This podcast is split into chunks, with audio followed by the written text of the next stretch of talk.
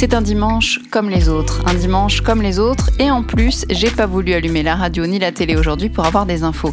Traumatisée que j'étais hier par les 800 morts en une seule journée en Italie.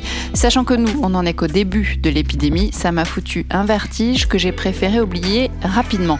J'ai préféré oublier aussi les vidéos chocs de ces soignants pas assez protégés manifestement qui nous montrent des gens malades, entubés de partout, allongés sur le ventre, parce qu'a priori, il faut allonger les patients sur le ventre avec cette maladie.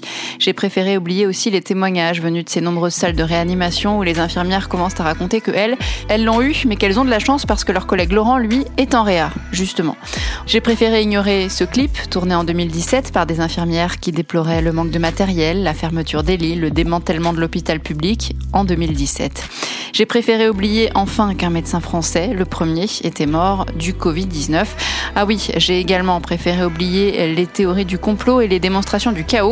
J'ai juste fait genre, tiens, on est dimanche, les croissants, le ménage, un bon repas. J'ai même fini par euh, demander un sécateur à mon voisin et je pense que le clou de la journée, ça a été d'avoir une conversation avec lui. Ça devait être l'effet dimanche ou bien l'effet soleil, je sais pas, mais il y avait vachement plus d'ambiance que les autres jours dans les jardins aujourd'hui. On aurait presque pu croire qu'on allait tous retourner bosser demain. En fait, non, il y a un petit truc qui trompe pas, c'est l'ambiance, justement. Les gens se parlent au-dessus des clôtures. Les gens se font passer des pieds de menthe et des plants de fraises avec des gants. Les gens se racontent ce qu'ils font comme boulot dans la vraie vie. Je les entends et leur discussion indique clairement qu'ils ne s'étaient jamais parlé avant. J'ai même discuté avec des gamines à leur fenêtre qui s'amusaient à mater tout le monde avec des jumelles. Évidemment, moi non plus, j'aurais jamais fait ça avant, leur parler à ces gamines. C'est comme l'apéro virtuel que j'ai fait hier soir avec ma famille, je l'aurais jamais fait avant, pas le temps. Pas le temps de parler avec les voisins de palier, pas le temps de répondre sur WhatsApp, pas le temps de prendre des nouvelles des gens qu'on aime.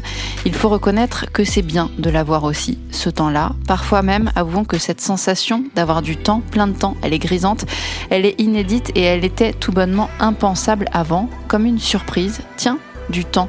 Depuis nos petites baraques, depuis nos appartes, depuis nos balcons, depuis nos immeubles, on n'a jamais eu autant de temps devant nous et on en a de la chance, nous les confinés, nous qui ne bossons pas, nous qui avons du temps pour nous occuper de nos enfants, pour faire un peu de sport, pour regarder un film, pour s'enquiller tous les épisodes d'une même série dans la même journée, réaménager la chambre du petit, planter ses fraises justement, couper le bambou, faire un gâteau et manger encore des croissants le matin. Putain, on en a de la chance malgré tout par rapport à tous les autres qui bossent et qui s'exposent 100 fois plus que nous. Le boucher, la boulangère, les caissières, les routiers, les ouvriers, ceux qui continuent à aller au turbin pendant que nous, on confine en tapant la discute de loin avec nos voisins. On a de la chance, malgré tout, d'être en vie, en vie, en bonne santé et plein d'espoir. L'espoir d'un monde qui change, ou plutôt, devrais-je dire, l'espoir d'un monde qui a désormais l'occasion de changer.